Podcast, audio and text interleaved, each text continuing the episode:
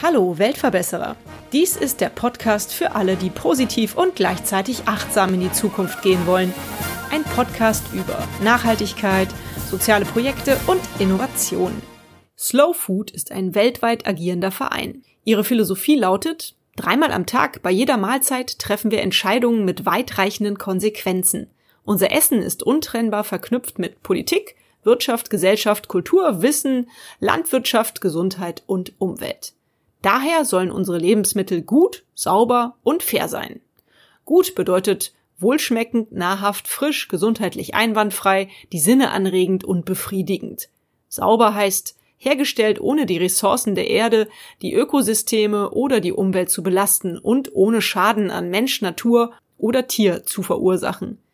Fair bedeutet die soziale Gerechtigkeit achtend, mit angemessener Bezahlung und fairen Bedingungen für alle, von der Herstellung über den Handel bis hin zum Verzehr.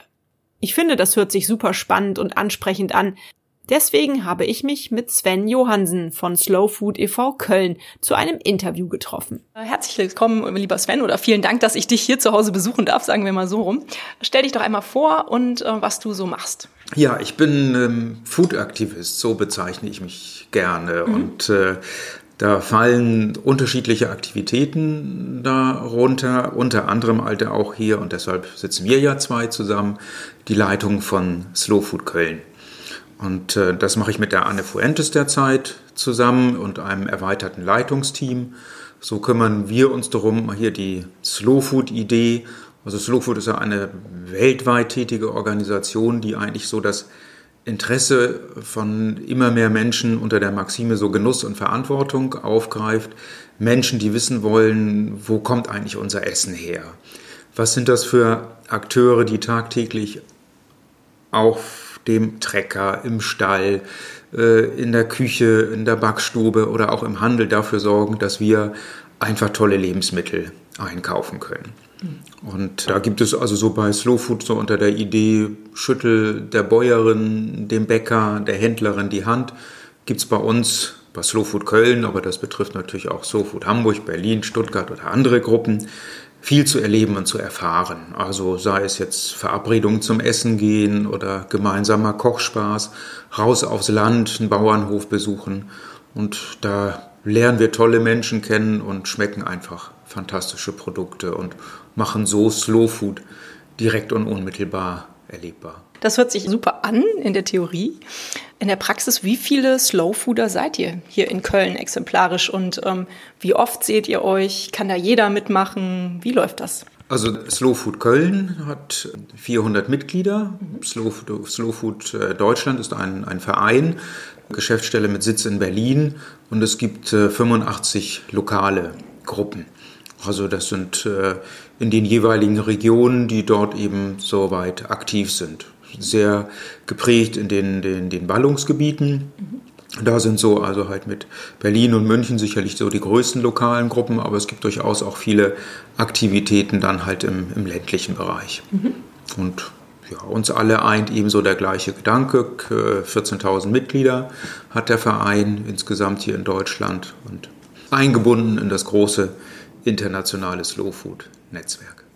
Kann denn da jeder mitmachen? Und weißt du, wer Slow Food ursprünglich gegründet hat? Ähm, mitmachen kann da jeder und jede. Mhm. Also grundsätzlich sind alle Veranstaltungen von Slow Food öffentlich. Mhm. Also wir freuen uns immer über neue Gesichter, über Menschen, die ähm, einfach uns auch mal kennenlernen wollen. Also wir treffen uns alle zwei Monate im Ludwig im Museum. Das ist das Restaurant am gleichnamigen Museum und äh, das ist eigentlich immer so ein guter Einstieg für Menschen, die neue Mitglieder bei uns geworden sind oder auch erstmal reinschnuppern wollen.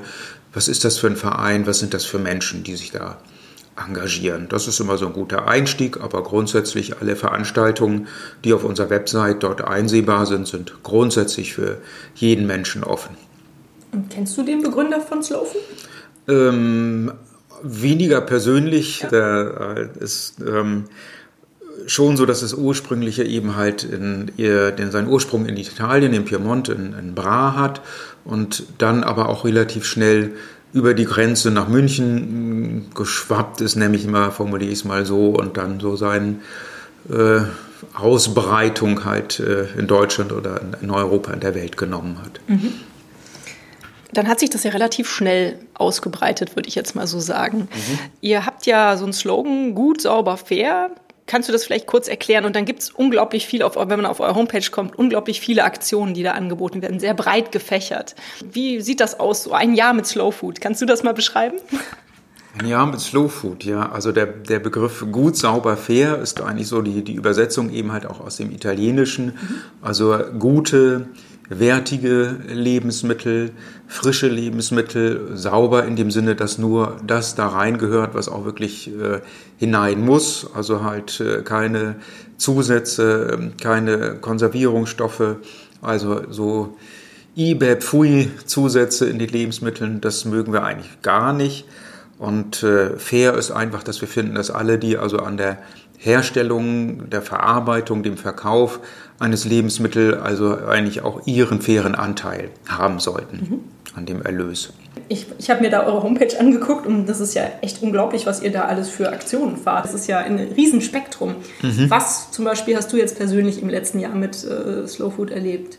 Vielfaches. Also nebst dem dann natürlich die zahlreiche Veranstaltungen halt hier in Köln, die wir, die wir durchgeführt haben. Also dass wir ähm, zusammen eben gekocht haben, dass wir eine was ich immer sehr nett finde, zusammen, wir sind in Arbeit natürlich dann auch mit den anderen angrenzenden lokalen Gruppen, also jetzt insbesondere mit Bonn beispielsweise haben wir ein wirklich sehr schönes Verhältnis, dass wir so eine Landpartie gemeinsam machen, also einen Bauernhof ähm, ausschauen, wo wir meinen, da könnten wir doch mal gemeinsam einen, einen schönen Tag, einen schönen Nachmittag verbringen. Bauer und Bäuerin stellen uns ihren Betrieb vor, wir laufen darüber, bekommen erzählt, was ist das Besondere an diesem Hof, was äh, ist dieses Jahr gut gelaufen, was kann vielleicht nächstes Jahr besser sein und ähnliche Dinge mehr und ernten dann frisch dort die äh, Produkte. Wir waren also beim Biohof Bursch im äh, Vorgebirge. Die meisten Kölner kennen ja dann doch den Betrieb anwesend eben halt hier auf allen Ökomärkten in der, in der Domstadt.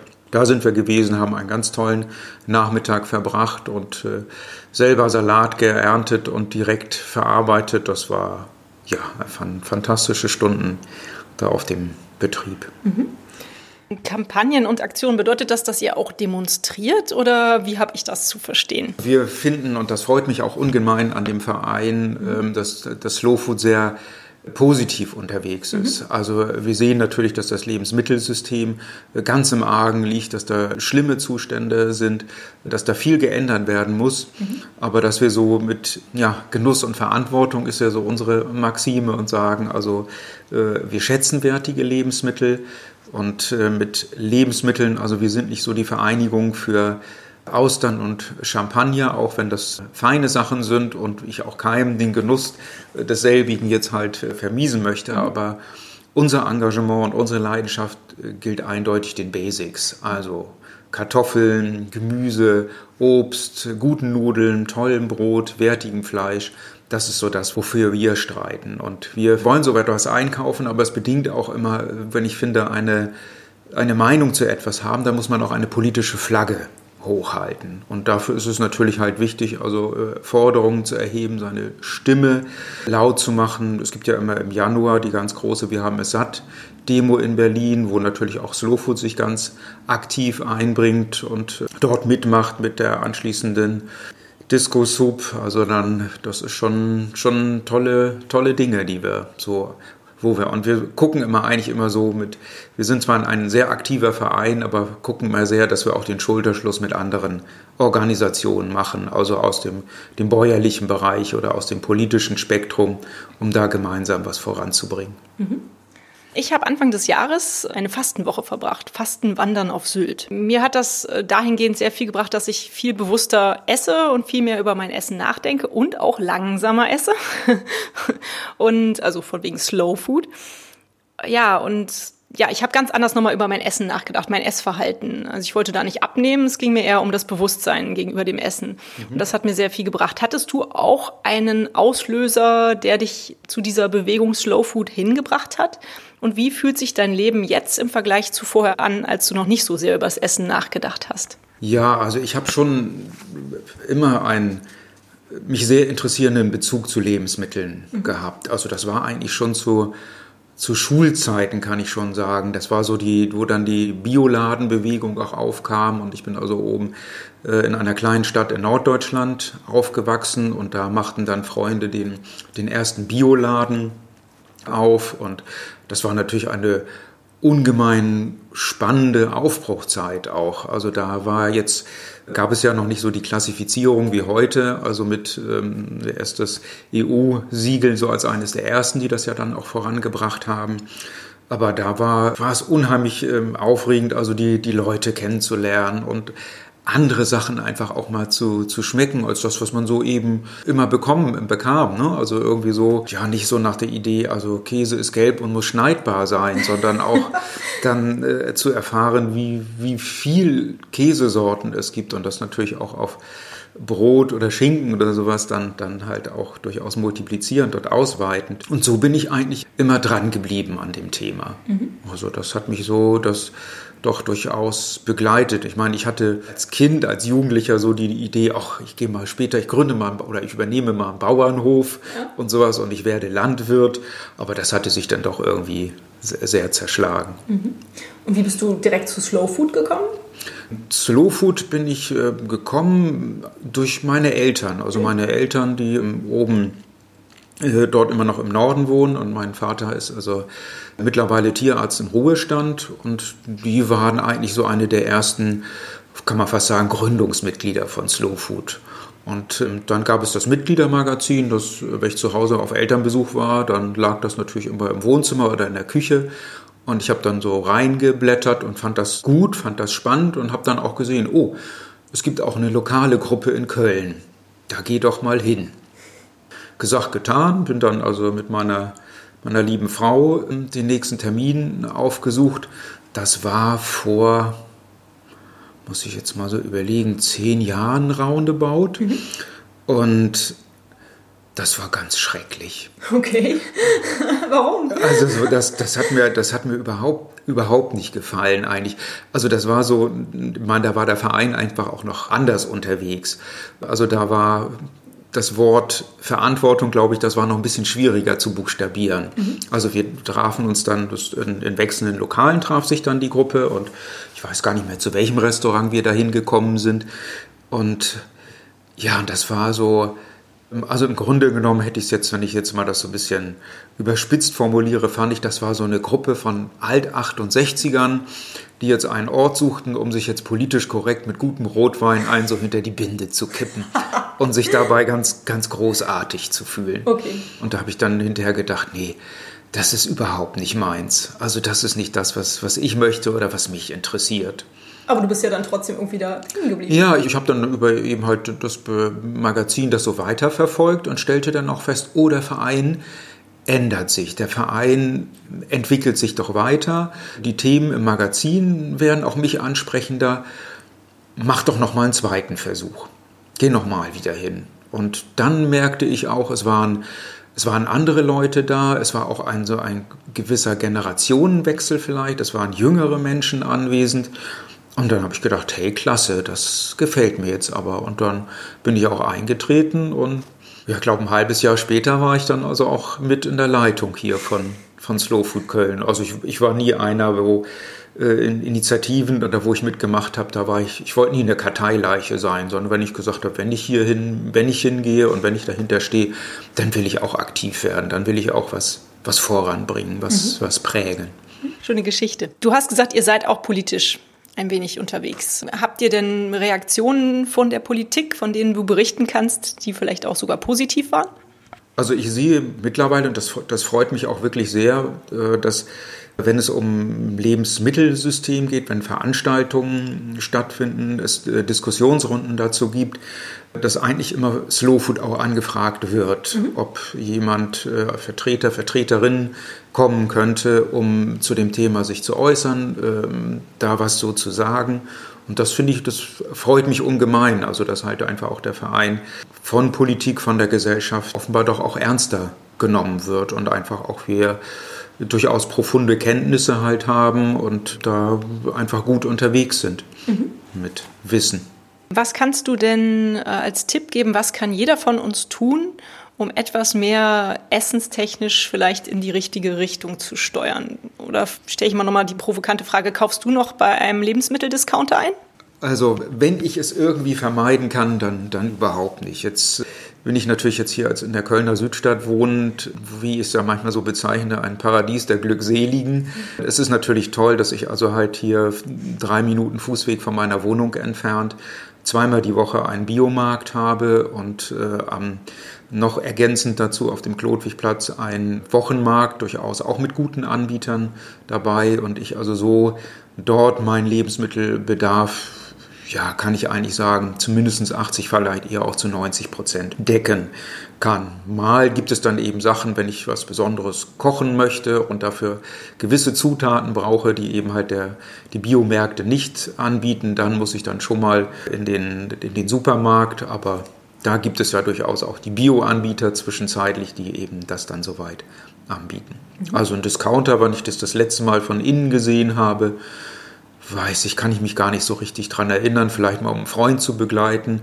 weil neugierig und spannend finde ich das eigentlich immer schon. Mhm. Also auch wie sich die, das in den Supermärkten natürlich auch das Angebot verändert, wie der, der Bioanteil immer größer wird. Das beobachte ich schon mit, mit Interesse. Mhm. Also ich finde, die Entscheidung, wie ich mich ernähre, ist ja, ist ja höchst persönlich. Also ja, die muss ja, muss ja jeder von uns selber treffen, mhm. ob ich vegetarisch oder vegan leben möchte. Oder ähm, das finde ich ist auch ähm, eine Entscheidung, die, die niemand anders zu kommentieren oder zu bewerten, zu kommentieren vielleicht, aber auf alle Fälle nicht zu bewerten hat. Mhm. Und ähm, was ich immer ähm, appellieren kann, ist eigentlich zu sagen, lieber Konsument, liebe Konsumentin, interessiere dich dafür. Mhm. Interessiere dich, was sind das für Lebensmittel? Mhm. Frage einfach nach, was ist das, was ist das Angebot hier? Ich brauche Kartoffeln, was ich, was ich toll finde, einfach, ich habe ein Rezept, da sind äh, Kartoffeln drin und ich kann, wenn ich natürlich in den, äh, in den Supermarkt gehe, da habe ich dann die Kartoffeln oftmals dann auch noch äh, eingepackt in einer Größe. Ähm, ich brauche nur, ne, für ein kleines Gericht brauche ich vielleicht nur 300, 400 Gramm. Ich muss aber einen großen Beutel kaufen im Supermarkt. Aber wenn ich also auf den Markt gehe oder zum Handel, geht ja auch beim Einzelhandel, dann kann ich genau die Menge kaufen, die ich benötige.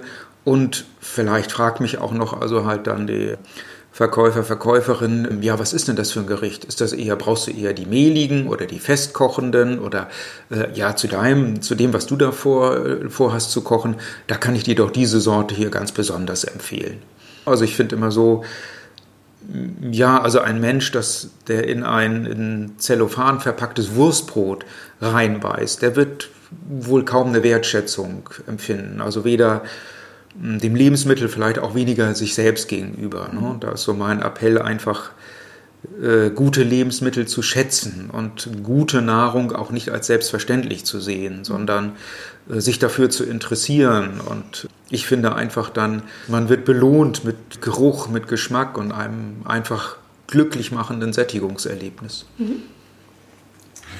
Hast du sehr schön gesagt. Ich fand auch sehr schön, bei euch auf der Homepage steht, dass man ja dreimal am Tag, also normalerweise isst man ja vielleicht dreimal am Tag, entscheiden kann, dass man den, ein bisschen den Schritt in die richtige Richtung geht, wenn man nämlich immer isst und mhm. dass man da halt erstens sich selber was Gutes tut und halt zweitens auch vielleicht der Umwelt, der Umgebung, den Tieren, den Pflanzen, den Bauern, wenn man da die richtige Entscheidung trifft. Das ja, fand das ich toll. Ja. Politik mit dem, dem Einkaufskorb. Ja. Ne? Also das ist dann Fand ich sehr schön. Kann ich dir so ein paar Stichworte geben über eure Kampagnen und du erzählst mir was dazu? Was zum Beispiel, zu, nur zu. Was zum Beispiel sind die 10.000 Gärten in Afrika? Äh, die 10.000 Gärten in Afrika war eigentlich eine Idee von dem Slow Food Gründer und auch dem noch amtierenden Präsidenten von Slow Food International. Da äh, sprach er auf einer Konferenz, äh, sein Ziel wäre jetzt die Gründung von 1000 Gärten in Afrika eigentlich die Idee, die Länder des globalen Südens sind ja diejenigen, die von unserem Konsumverhalten immens betroffen sind. Mhm. Also dass die Ausrichtung auf schwer auf exportorientierte Güter oder in die andere Richtung, dass also halt wir essen hier die Brüste und die Schenkel von. Hühnern und das was also halt äh, dann an Flügel, Flügel oder die Flügel beispielsweise, das dann also halt zurückgeht in großen Mengen nach Afrika, den dortigen Markt äh, torpediert und ruiniert.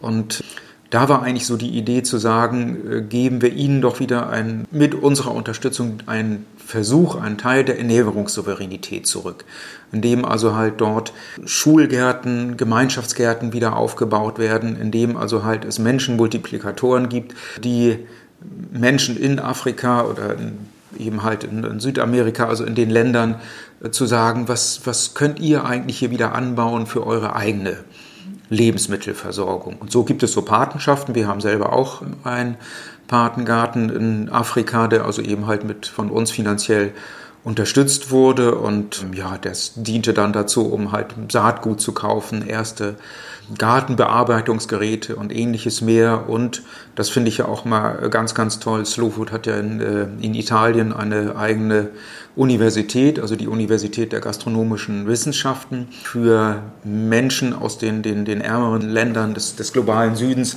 ist es ja kaum möglich, also da ein, ein Studienplatz. Allein die, die Reisekosten, die Studiengebühren sind für Afrikaner beispielsweise eigentlich kaum zu finanzieren. Hm.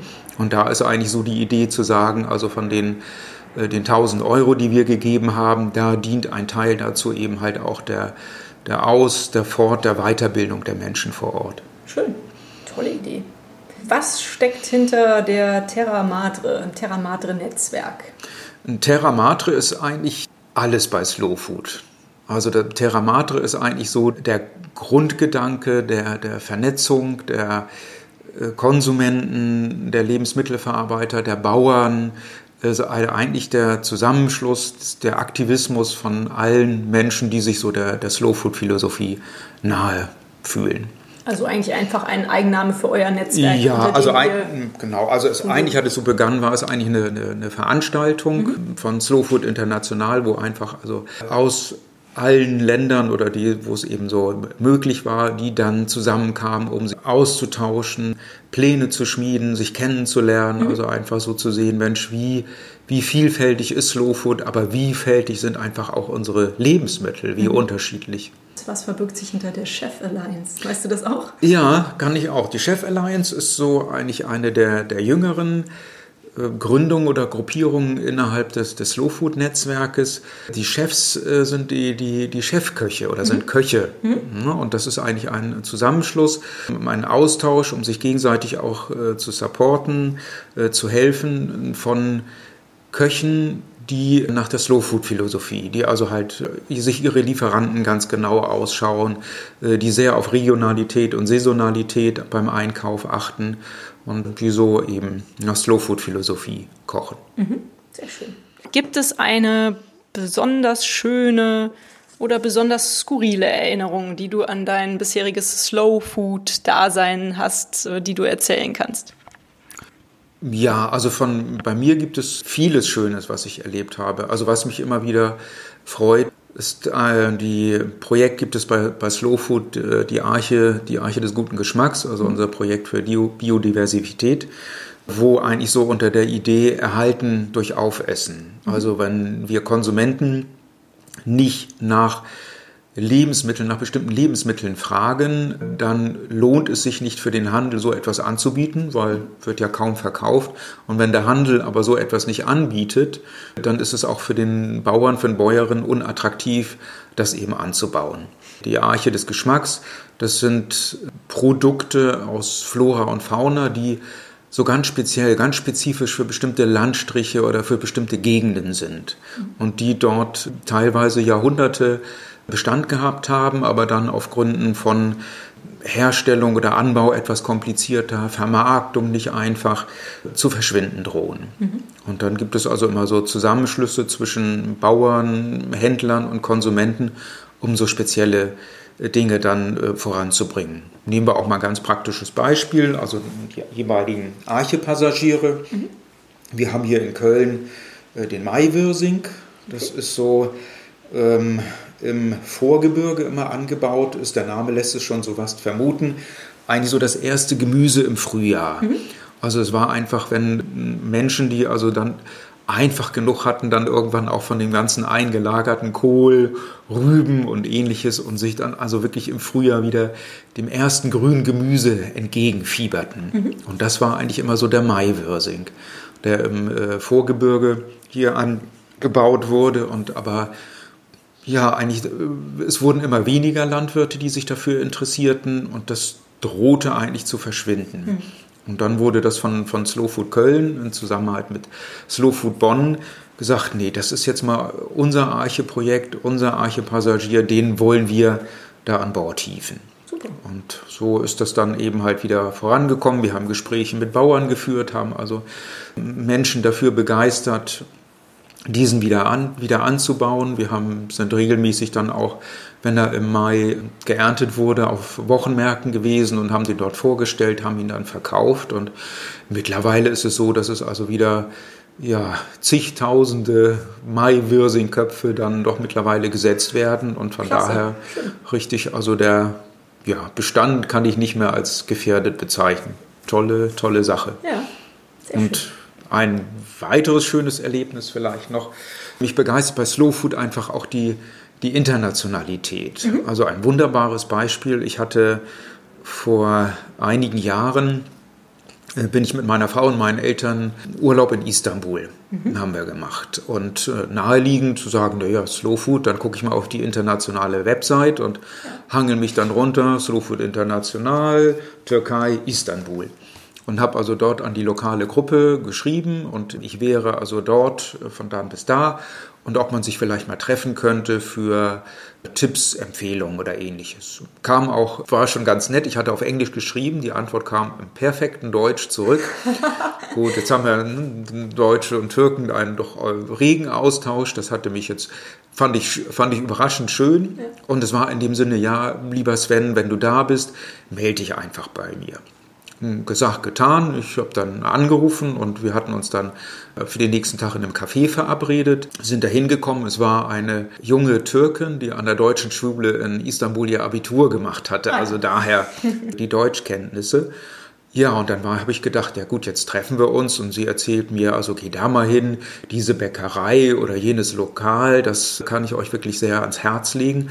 Aber es war viel, viel besser. Also wir haben uns jeden Tag mit ihr getroffen. Also sie hatte so am Vormittags hat dann jeder so seins äh, gemacht und dann hatte sie uns immer so für roundabout 14, 15 Uhr irgendwo immer einbestellt.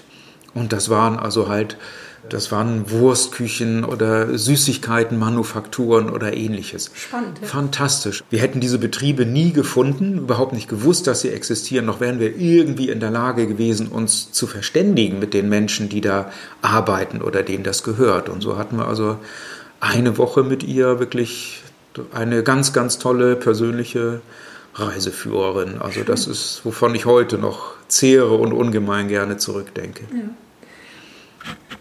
Also eins muss ich schon mal zusammenfassen. Ich glaube, Slow Food macht glücklich, denn du wirkst sehr glücklich und in dir ruhend. Also anscheinend, ich denke, dass es auch daher kommt. Ja. Macht ihr auch eigentlich sowas, wo du das jetzt gerade von der jungen Türkin erzählt hast in Istanbul, sowas wie Stadtführungen, wo ihr dann praktisch sagt, hier, da sind gute Anbieter für Slow Food? Also wir machen schon Besuch dann eher weniger Stadtführungen als mehr von speziell ausgesuchten mhm. ähm, Lebensmittelbetrieben oder Lokalen das soweit schon. Dass wir jetzt äh, Slow Food äh, Stadtführung machen, ist ist eine gute Idee, ähm, weiß ich aber auch, dass das viele schon halt hier auch, ne? es gibt ja dann Anbieter oder auch halt, ne? also in, wie, wie schmeckt die Südstadt, wie schmeckt Sülz schon, ne? oder ja. ähnliches, da gibt es also schon hm. durchaus Anbieter, die da, die da gut unterwegs hm. sind. Da. Ja, stimmt, das gibt es hm. schon, das ist richtig. Kommen wir nochmal zu dem Titel meines Podcasts. Das ist ja der Weltverbesserer-Podcast. Fühlst du dich mit deiner Aktion bei Slow Food so ein bisschen als Weltverbesserer? Weltverbesserer ist ja natürlich, also ich, ich versuche jeden Tag sicherlich die, die, die Welt oder sagen wir mal die Stadt, meine Stadt, in der ich lebe, ein bisschen besser zu machen oder zu verändern. Nennen wir es mal so. Also Weltveränderer. Ich möchte schon, wenn ich mal abtrete, dann möchte ich wirklich äh, zurückblicken können und sagen, ich, ich habe was geprägt, ich habe was verändert, ich habe was hinterlassen und ich habe was, was gut vorangebracht, etwas mhm. positiv verändert und, und geprägt. Also das ist so mein, mein persönlicher Wunsch halt. Ne? Also ich hatte mal eine, vor einer Konferenz, da war ein in Mals in Südtirol und da sprach einer so seine Lebensphilosophie und der das formulierte, Stimmt, von Dorothee Sölle, jetzt fällt es mir auch ein, die mal gesagt hat, unendlich glücklich, völlig furchtlos und immer in Schwierigkeiten. Und das ist so eine, eine Lebensphilosophie, wo ich sagen kann, hey, das kann ich auch unterschreiben. Ja, das hört sich gut an. Bei Slow Food geht es ja auch um Nachhaltigkeit. Das ist ja nämlich auch ein Thema meines Podcasts, aber das erfüllt ihr ja sozusagen.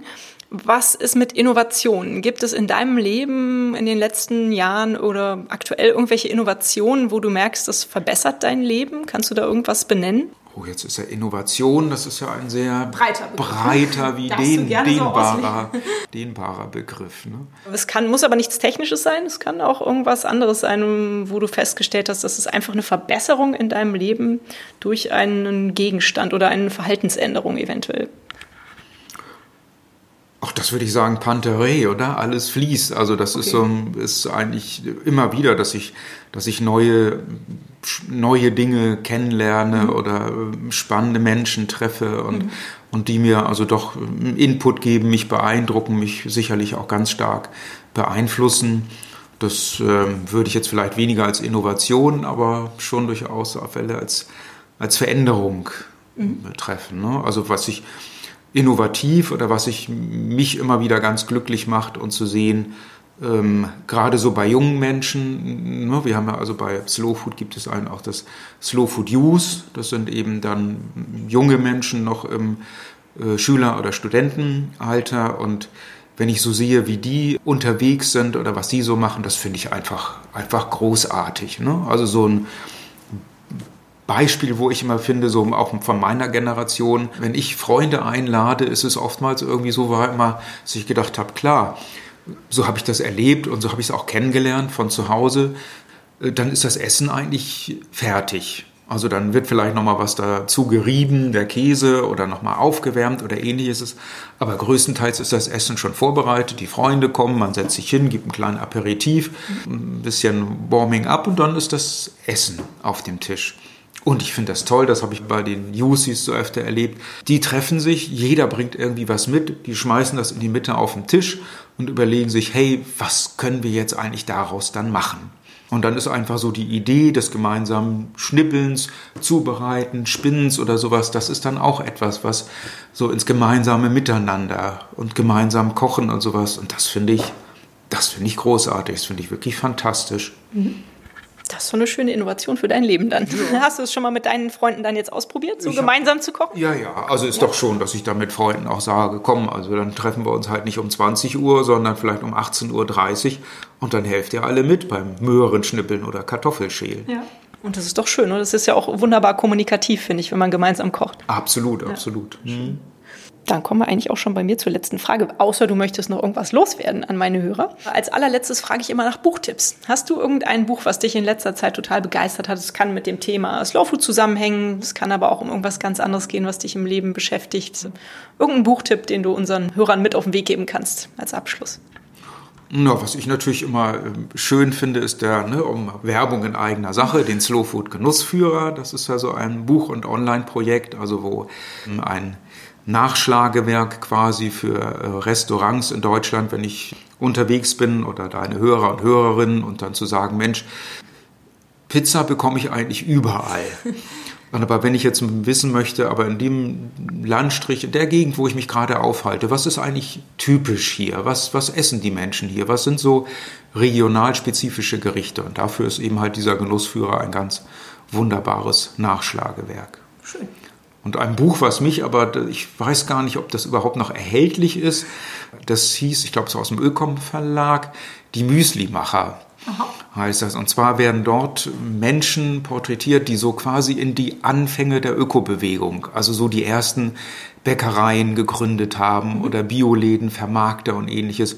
Und das ist sowas von amüsant, das zu lesen. Also halt, das war natürlich auch Aufbruch und also da Teerunden und wurde sich teilweise also bis auch wirklich lang Diskussionen bis in die Nacht um den wahren Lebensstil und sowas. Es ist ein ungemein informatives wie auch unterhaltsames Buch. Schön, ein schöner Tipp. Ja, Sven, dann, äh, wenn du nicht noch irgendwas zu sagen hast, dann bleibt mir nur noch dir ganz herzlich zu danken für das wunderschöne Gespräch und für den tollen Input, den du uns gegeben hast. Und ja, vielleicht sehen wir uns irgendwann noch mal wieder. Gerne doch. Und dann wünsche ich den Hörerinnen, bleibt engagiert und genussfreudig. Bei Slow Food Köln treten 400 Mitglieder und 35 Unterstützer aus Handel, Verarbeitung und Gastronomie als bewusste Genießer und mündige Konsumenten für die Idee der Slow Food Bewegung ein. Gut, sauber und fair. Und mit Sicherheit gibt es auch bei euch vor Ort Slow Food. Schaut doch mal auf die Homepage des Vereins. Den Link schreibe ich euch auch nochmal hier in die Show Notes www.slowfood.de. Und hat es euch gefallen? Seid ihr inspiriert, berührt? Habt ihr eine Idee für eine neue Podcast-Folge oder Verbesserungsvorschlag für mich? Dann hinterlasst mir doch eine Bewertung oder einen Kommentar. Ich freue mich drauf. Ihr findet die Weltverbesserer jetzt regelmäßig hier an dieser Stelle. Abonniert den Podcast doch gerne. Bis bald, eure Birte.